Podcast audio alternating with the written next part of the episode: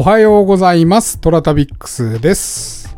さあ、皆さんお、お待ちかね？待ってねいいかもしれないけど、えー今日はですね、東北の艶増しの日でございますよ。うん。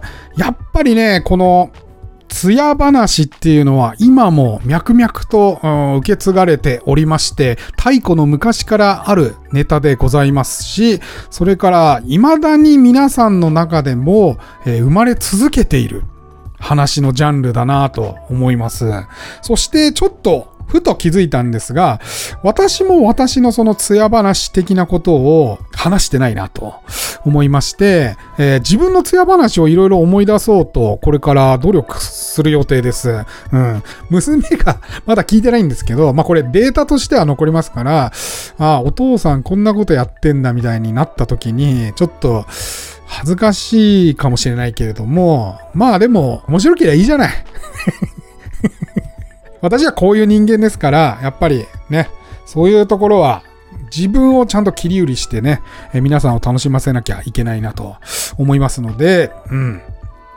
ぜひぜひ皆さんのね、艶話も送っていただきたいなと思います。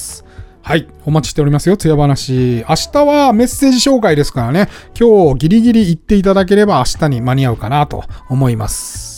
天に軌道があるごとく人それぞれに運命というものを持っております。この番組はフォロワー30万人、日本全国を旅するインスタグラマートラタビックスが懐かしい街並みをご紹介したり、旅のよもやま話をすることで奥様の心の悩みを解決する番組でございます。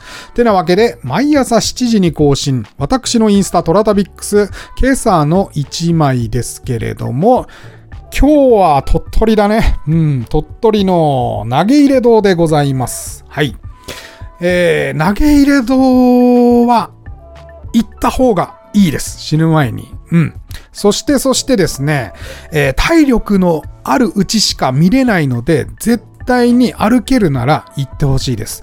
えー80歳でも登ってらっしゃる方いるので、80歳でも歩ける方は必ず行けるので、頑張って行ってみましょう。うん、ここはここでしか、本当に日本の中でここでしか見られない、えー唯一無二の場所でございます。三徳山三仏寺は標高900メートルの三徳山に境内を持つんですね。うん、山岳寺院でございます。行くのにちょっとね、車かな。うん、車ないといけないんで、えー山の中にね、みんなブーブーブーブー行って、駐車場あるんで止めていただければ、えーこの投げ入れ堂のえ入り口の山岳寺院のところにたどり着くことができます。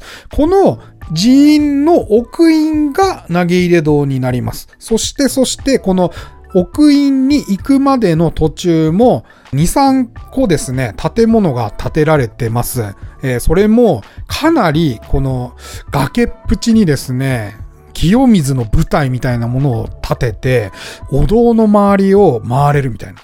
うん、1メーターか1メーター半ぐらいの、その縁側みたいなところを歩けるんですが、もうその下崖ですよ。はい。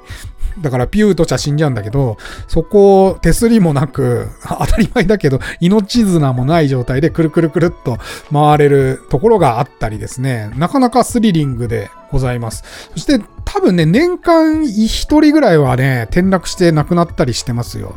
うん、確かね。なんで、えーと、ちょっと気をつけなきゃいけない部分はあるんで、ちゃんとした大人の方で行っていただきたいですが、ここでしか絶対見られないものなので、ぜひ、えー体力があるうちに行ってみてください。うん。本当におすすめ。この1枚目の投げ入れ堂と言われているものでございまして、これが国宝に指定されております。はい。えー建造時期ははっきりしてないんですが、一応伝説上ですね、縁の行者。うん。縁の行者、縁のおずぬですね。えー修験道の開祖の縁のおずぬが、えいっとこうね、建物ごとですね、建物投げ入れたと。そしたらあそこにお堂がバーンと立ったって言われているので、投げ入れたので、投げ入れ堂と呼ばれております。二人一組じゃないと確か入れなかったと思います。二人一組ってか二人以上じゃないと入れなかったと思います。冬場はもう豪雪地帯なので入れません。うん。受付で名前を書いて、で、靴のチェックを必ずされます。滑りやすい靴だと、わらじに履き替えてくださいってことで、わらじを渡されて、そっちを履いて、登る形になります。えー、途中鎖場が何箇所かあって、鎖を引っ張りながら登っていったりとか、うん、しますが、まあ、ジャングルジムみたいなもんですよ。はい。あの、見た目は、おーって思うけど、登ってみると、あー、登れたわ、みたいな、うん、感じで登れます。面白いよ、ここ。お寺から、まあその、投げ入れ堂までそんなに長いわけじゃないです。確かね、30分から40分ぐらいかな。ゆっくり行った方がいいよ。危ないからね。うん、ゆっくり登っていった方がいいけど、本当にガチの山装備とかは全然いらないです。うん、軍手と、まあ、ちゃんとした靴を履いていけば登ることができます。ぜひぜひ、えー、行ってみてください。もう俺超好きな場所です、ここ。はい。えー、というわけで今日はお待たせいたしました。お待たせしすぎたのかもしれません。えー、東北の艶造詞、今日はですね、金座の知恵という話になります。あずま男と京女みたいなね、話があるじゃないですか。東京出身の人と京都出身の女性の相性がいいみたいなね、話があったりね。うん、その中で岩手県はですね、雫石女と、えー、太田男という呼び名があるらしくてですね、えー、途中ですね、この話の中に、つらつけなすっていうのが出てきます。うんちょっと意味わからないと思いますが、えこれ意味がありまして、え厚かましくて恥ずかしいことを知らぬ者のことをつらつけなすというそうでございます。一部わかんないかもしれないんで、一応解説入れときます。それではお聞きください。ききめめ東北つやぞうす。北の色鉛筆から、金座の知恵。岩手県には鈴く椅子女子と太田男という呼び方があります。そういった後、誰もニヤニヤするところを見れば、どうもその意味には何か訳があるそうです。それはそれとして、鈴木椅子は山寄りの村です。大田村というのは、城下盛岡の南西にあたるポカポカ日の差すのどかな村でした。さて、鈴くいす女のよすという娘のことです。紺のかすりにぴっつるスタ、スタバキを吐き、はつきれそうなうぶな娘でした。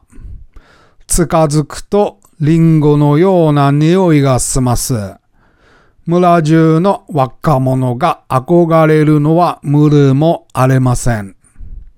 一方、大田のつらつけなすの代表のような遊び人の金座という男がおりました。巨根の持つ主でも知られています。鈴木伊勢の村の観音さんのお祭りにわざわざ金座が遠出をしてきました。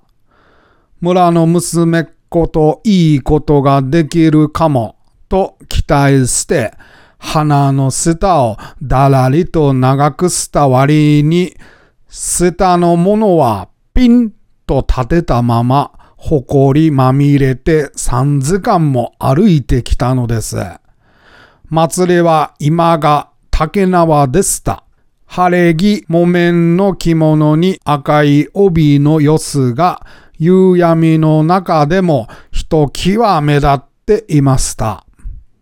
目の早い金座がそれとばかりこそっと近づくと、運がいいのかよすがちょうどおすっこがしたくなった時でした。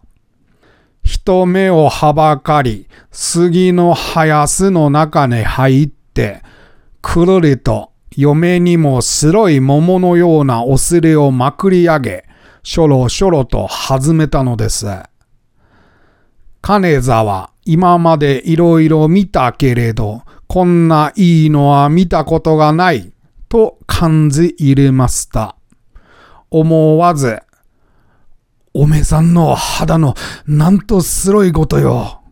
と言ったので、びっくりしたヨスの水流がちょろっと出て止まってしまいました。なんたら止まってしまったよ。どうしてくれるのっす？と、ヨスは金座の方に向かって言いました。金座は、うぶなヨスが何にも知らないことをいいことに、後ろに回り、今、別の穴っこを押して出してやるからな。と、ペンと立てたものを優しくそろりそろりとあそこに入れてやりました。なんと、ヨスのおすっこは出ない代わり、金座がじゅっと液を出すましたとさ。おすまい。はい、いかがでしたか？金座の知恵。穴っこ押したら小便が出るってね、そんなわけないでしょってね そして金座がジュッとね、出すところとかがね、もう秀逸で、私はなかなかいいなと思いました それにしてもさ、下のものをピンと立てたままですよ。3時間も歩いてこれんのかなって、あの、男の身とはしてはですよ。そんな状態で普通にまっすぐ歩けるかなって考えながら、この話を読んでおりました。はい。皆さんはいかがお感じになったでしょうか？というわけでお時間来ましたので今日はここまでトラタビックスは皆様からのお便りをお待ちしております。オーディのお便り機能または私のインスタアカウント toratabix トラタビックスに DM お送りください。それでは、いってらっしゃい。